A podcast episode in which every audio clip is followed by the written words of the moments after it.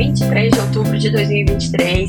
Sejam todos bem-vindos ao Minuto Mega, o seu café da manhã energético, transmitido todos os dias ao vivo no Instagram e na sequência disponível como podcast na sua plataforma de áudio digital preferida. Eu sou Camila Maia, jornalista da Megawatt. Hoje a gente tem bastante coisa para falar sobre hidrogênio verde, incluindo ali disputa entre interesses, projetos de lei em tramitação no Congresso. A gente tem também novidades, então, com relação à importação de energia da Venezuela e possibilidades também né, no, de negócios é, no âmbito do petróleo com esse país vizinho. E para finalizar, a gente vai falar então da nossa agenda de hoje e da agenda da semana. A agenda está muito rica, tem muitos eventos no Brasil e também fora do Brasil. Então, bora lá.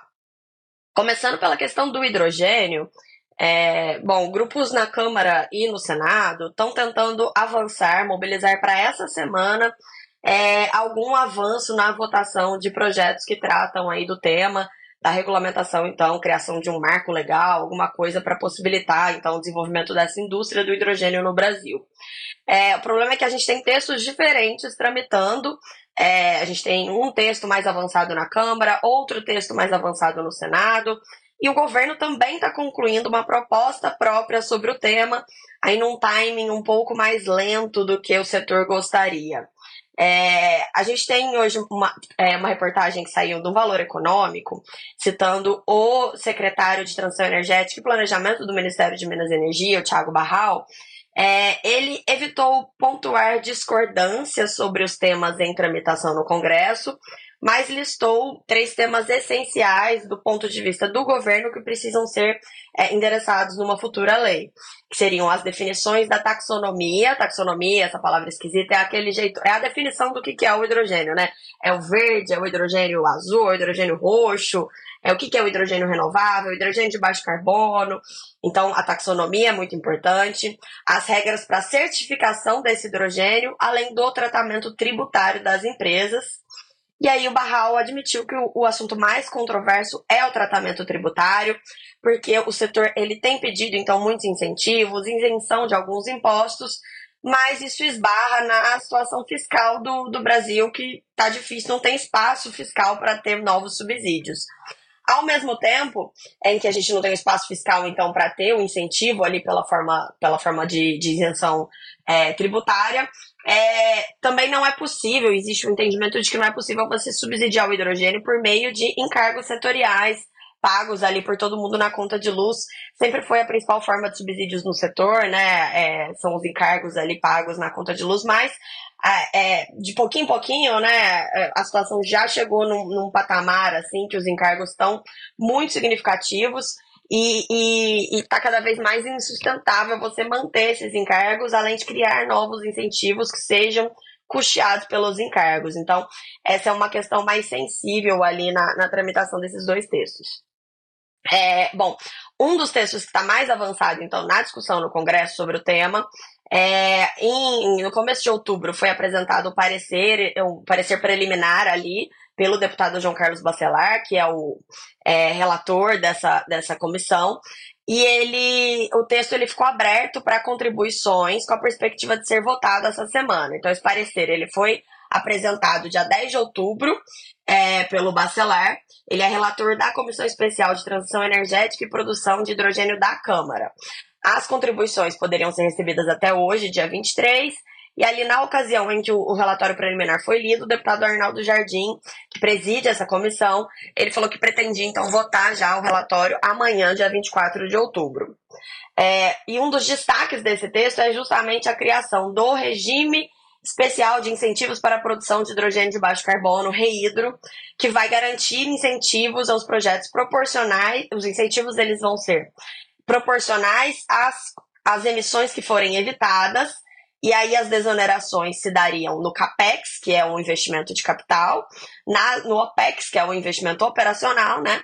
E, e esses, esses incentivos eles poderiam ser usados por empresas e zonas de processamento de exportação. Esse é um dos projetos que está mais avançado. A gente também tem em paralelo um outro projeto de lei é, no Senado, de autoria da Comissão Especial para Debate de Políticas Públicas sobre Hidrogênio Verde E aí, nesse caso, ele regulamenta a indústria de hidrogênio de baixo carbono e as, as contribuições finais para aperfeiçoamento do texto devem ser recebidas essa semana. E aí, na sequência, o texto seria formalizado e votado no Senado. Por que, que o, Congresso, o, Congresso, ele tem uma certa pressa ali, além dessa disputa, né? Quem, quem votar antes, né? Quem ganha esse protagonismo nessa discussão tão importante, que tem tanto investimento envolvido, potencial aí de gerar muita renda para o país, potencial de gerar muito, é, muitos empregos, atrair muitos investimentos. Então existe também essa disputa, né? Entre quem vai protagonizar essa discussão no Congresso. Mas também existe uma pressa por conta do entendimento de que o Brasil ele não pode ficar para trás. Assim, o Ministério de Minas e Energia, o governo, está trabalhando com um cronograma um pouco mais lento do que o, o setor gostaria. É, dado, dada essa pressa em, em formalizar um marco legal no Brasil para o hidrogênio, para a gente entrar então realmente aí na, na disputa global por investimentos por hidrogênio e, e poder viabilizar esses, esses projetos, poder exportar hidrogênio verde, poder é, instituir indústrias né, é, sustentáveis, descarbonizar a nossa indústria brasileira, talvez com alguma vantagem competitiva por conta disso. Mas existem, então, é, diferentes interesses. É, tem um grupo que quer investir no hidrogênio para exportar, tem um grupo que quer usar o insumo para descarbonizar a indústria nacional. O debate ele é, ele é bastante complexo. É, nesse sentido, a gente publicou na sexta-feira uma reportagem da jornalista Poliana Souto, da Megawatt, e ela contou ali é, um pouco sobre a visão de uma das associações ligadas ao mundo do hidrogênio, porque a gente também agora tem várias, né? É, no caso, foi sobre a Associação Brasileira de Hidrogênio e Combustíveis Sustentáveis, defendendo que as regras é, brasileiras sejam alinhadas com as regras europeias para permitir a exportação de hidrogênio para a Europa. É, e aí ela conta ali sobre a questão dos leilões de, de, de, compra de hidrogênio pela Alemanha. A Alemanha já fez um primeiro leilão, deve fazer novos nos próximos anos. E, e, só que isso esbarra em várias questões que precisam ser definidas antes aqui na, na, na nossa regulamentação no Brasil, para que o hidrogênio produzido aqui ele possa ser é, aceito, né? Ele se encaixa ali nas regras de, de, de importação da Alemanha. É, um dos pontos sensíveis, por exemplo, é a questão da taxonomia. Na Europa, é, há essa exigência né, de que o hidrogênio verde seja produzido a partir de fontes renováveis, garantia de oferta 24 horas por dia, 7 dias por semana, de projetos novos de geração. Nos Estados Unidos também, aí por outro lado, a gente tem o conceito do hidrogênio de baixo carbono, que já é uma linha mais para para aproveitar o gás natural, né, para produzir o hidrogênio, associando essas plantas com a tecnologia de captura e armazenamento de carbono. Então, tem todas, todos esses interesses é, em jogo. Quem assiste o Minuto no Instagram, é só ir no nosso site, no site da Megawatt, megawatt.energy. Dá para acessar a reportagem lá é, com todos os detalhes aí da visão dessa associação. E quem está ouvindo é, o, o, o, nosso, o nosso Minuto Mega hoje como podcast, o link, de, o link dessa matéria está na descrição desse episódio. Bom, agora vamos falar sobre a Venezuela.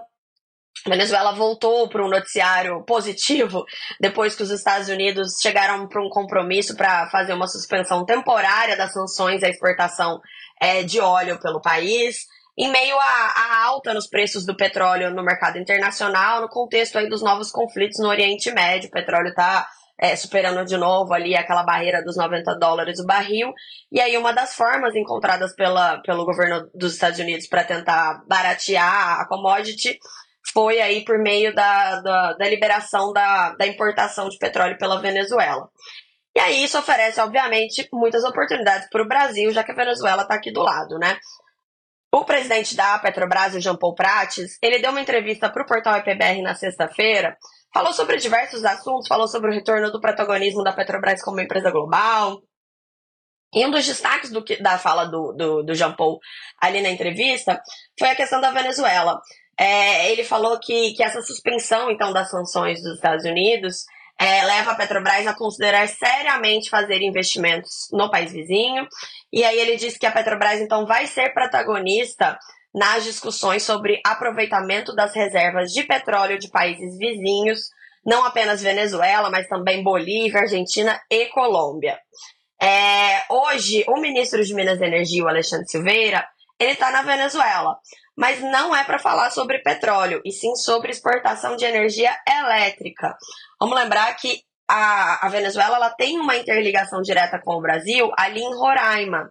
É, tanto que Roraima antes tinha energia abastecida pela Venezuela. A gente tinha um acordo que comprava energia da Venezuela, porque Roraima é o único estado brasileiro que está totalmente isolado do sistema interligado nacional. É um, é um estado inteiro sem conexão com o restante do país, então não dá para Roraima importar energia de outras usinas é, de, de outras regiões do Brasil. Né? A única interligação que Roraima tem até hoje é com a Venezuela.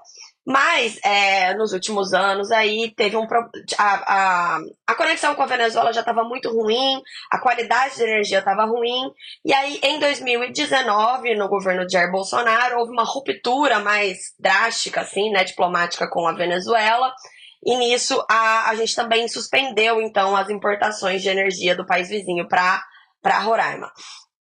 É, desde então, a, a Roraima começou a ser abastecido é principalmente pela geração local mesmo, pelos projetos de geração localizados ali.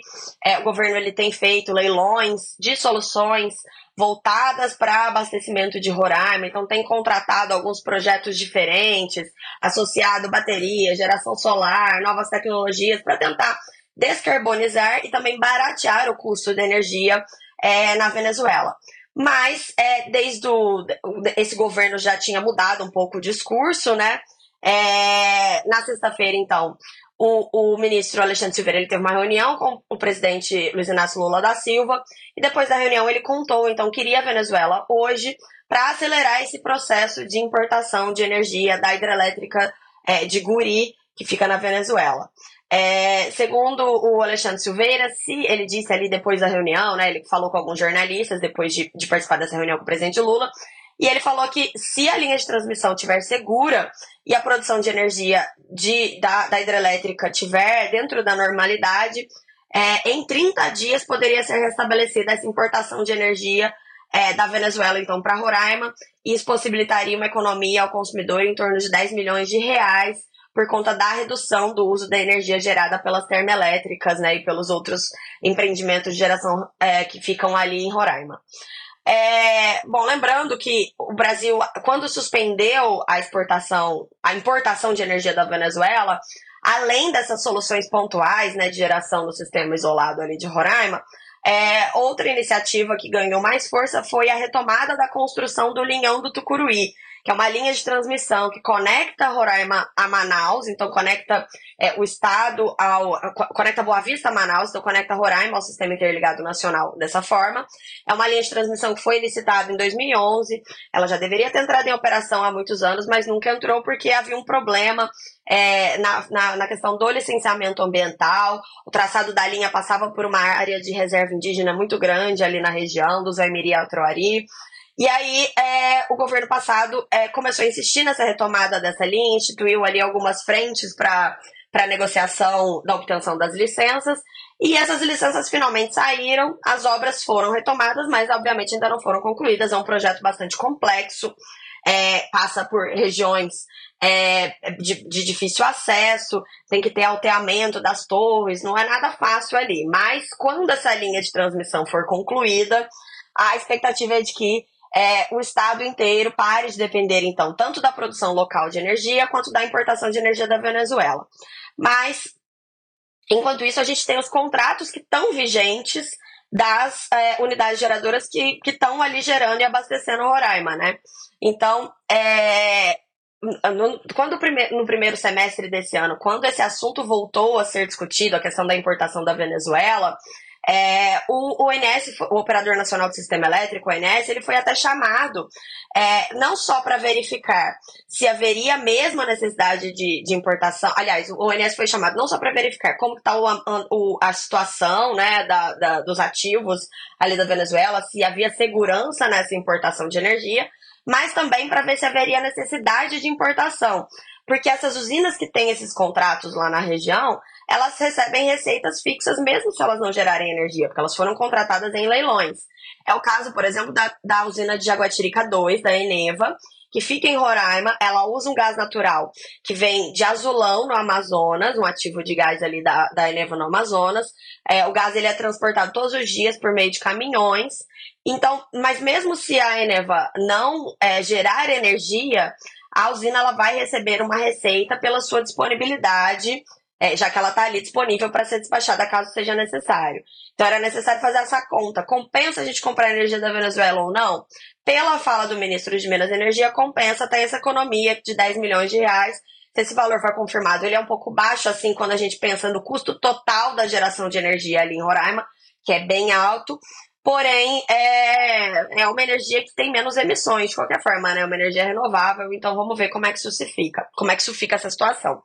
O Silveira hoje, ele tem essa reunião com o ministro de, de Energia Elétrica da Venezuela, é, além dele e de, de, representantes do Ministério de Minas e Energia, também há previsão de participação do Cristiano Vieira, que é diretor de operações do ONS, então, na reunião em Caracas. E amanhã é, o Silveira está na agenda dele uma inspeção técnica às instalações de geração da hidrelétrica de Guri e da, da linha de transmissão ao Brasil. É, antes da gente ir para a agenda do dia, eu sei que o minuto de hoje acabou ficando bastante longo, mas é uma semana muito cheia, com muitos assuntos importantes, né? Bom, saiu hoje cedo no Diário Oficial da União é, um destaque que foi que a ANEL decidiu aplicar uma multa de 34,1 milhões de reais contra o consórcio Gênesis, quem assiste o Minuto sempre lembra quem é o consórcio Gênesis. Foi aquele grupo que venceu dois lotes no leilão de transmissão de junho desse ano, mas não foi habilitado por falhas diversas e graves na documentação que foi entregue à ANEL. É, os problemas eles iam desde é, inconsistências nas informações sobre patrimônio, até mesmo ao uso de logotipo de uma empresa que não tem nada a ver com o consórcio Gênesis é, na, na apresentação dessa documentação, né? Além da multa, a ANEL definiu que as empresas que fazem parte do consórcio Gênesis não vão poder participar de leilões da ANEL nem receber outorgas por dois anos. E a resolução ela traz ali o nome, o CPF dos acionistas e controladores das empresas do consórcio, uma sinalização muito importante da ANEL para barrar futuros aventureiros em leilões de transmissão. Além disso, a agência tem é, trabalhado aí nos editais dos próximos leilões para ter regras um pouco mais. subir um pouco essa régua, né? E ter regras mais restritivas é, também para participação de, de empresas novas em futuros leilões de transmissão. É, quem é assinante dos planos anuais da Megawatt recebe todo dia de manhã um resumo do Diário Oficial da União. Então você já teria tido acesso a toda essa informação antes é, vai no celular, é um, é um produto bem legal que a gente tem. Bom, agora vamos para a agenda do dia e da semana. Hoje, às 14 horas, o Ministério de Minas e Energia e o BNDES fazem um workshop para financiamento no setor de transmissão no Rio de Janeiro, mas com transmissão online. Amanhã começa o grande evento da semana, que é o OTC Brasil, é um evento muito grande que é organizado pelo IBP e pelo OTC. É, o objetivo ali é, é, discutir tendências e negócios no setor de óleo e gás, mas também vão falar muito sobre transição energética, novas tecnologias, offshore, tudo isso. Esse evento ele é gigantesco, ele acontece no Rio de Janeiro, ele vai estar quinta-feira e a Megawatt vai estar por lá acompanhando tudo. A nossa repórter Maria Clara Machado vai participar lá, então vai contar tudo para vocês. Fiquem de olho no nosso site. É, amanhã, na terça-feira, também tem, é claro, a reunião ordinária da diretoria da ANEL. A reunião de amanhã, importante, ela começa às 14 horas e não às 9, como a gente está acostumado. Na pauta, a gente tem revisão tarifária periódica da Roraima Energia, a gente tem resultado de uma consulta pública que discutiu é, o edital dos leilões a menos 1 e a menos 2 de dezembro. E também outro destaque é a abertura de uma consulta pública para a discussão da agenda regulatória da ANEL no BN 2024-2025. Quarta-feira começa o FIEC Summit de Hidrogênio Verde, é que vai é, tem o segundo dia na quinta-feira, acontece em Fortaleza, no Ceará para discutir ali é, hidrogênio com grandes empresas que, que atuam nesse segmento. Quarta-feira é um dia muito cheio, tem também o evento Brasil Energy Frontiers, que é organizado pelo Instituto Acende Brasil em Brasília e vai ter ali como principal assunto a transição energética e a questão da redução dos gases causadores de efeito estufa. Quinta-feira a gente tem, é, além de tudo, eu vou trazer mais informações para vocês depois, mas a gente vai ter mais uma edição da série PSR Explica, que é um mega webinar realizado em parceria entre a Megawatt e a PSR. E nesse episódio dessa quinta-feira, a gente vai estar ao vivo para falar sobre é descarbonização. Vai ser bem interessante, os mais, mais detalhes a gente vai trazer para vocês depois. Então é isso, gente. Eu espero que todo mundo tenha uma semana muito boa, que todo mundo tenha descansado bastante no fim de semana, porque a agenda tá cheia. Antes que eu esqueça de falar, eu falei que tinha agenda internacional e tem agenda internacional essa semana. Larissa Arayun e Natália Bezutti estão em Portugal, já chegaram em Lisboa. Elas vão participar então do EVEX, aquele evento bem grande que tem, que a gente sempre participa, é, que fala ali sobre oportunidades né, na Península Ibérica, faz um paralelo com o mercado de energia do Brasil, o mercado de energia de Portugal, que é um mercado aberto, é bem interessante. Tem muita autoridade brasileira indo para lá também para participar desse evento, porque além do EVEX, em Portugal e em Lisboa também acontece essa semana o Conibem, Outro evento super importante que também levou muitos especialistas e autoridades e empresários brasileiros para lá. As meninas então vão contar tudo para vocês. Fiquem de olho no nosso site, porque vai ter reportagem. Fiquem de olho nas nossas redes sociais, porque elas vão fazer uma cobertura super completa de tudo que rola por lá. Tem muita gente. Elas já começaram encontrando gente no avião, no voo. Então, é, essa semana lá em Portugal também promete muito conteúdo rico para Megawatt. Agora sim eu me despeço. Desejo uma excelente semana a todos e até a próxima. Tchau, tchau, gente.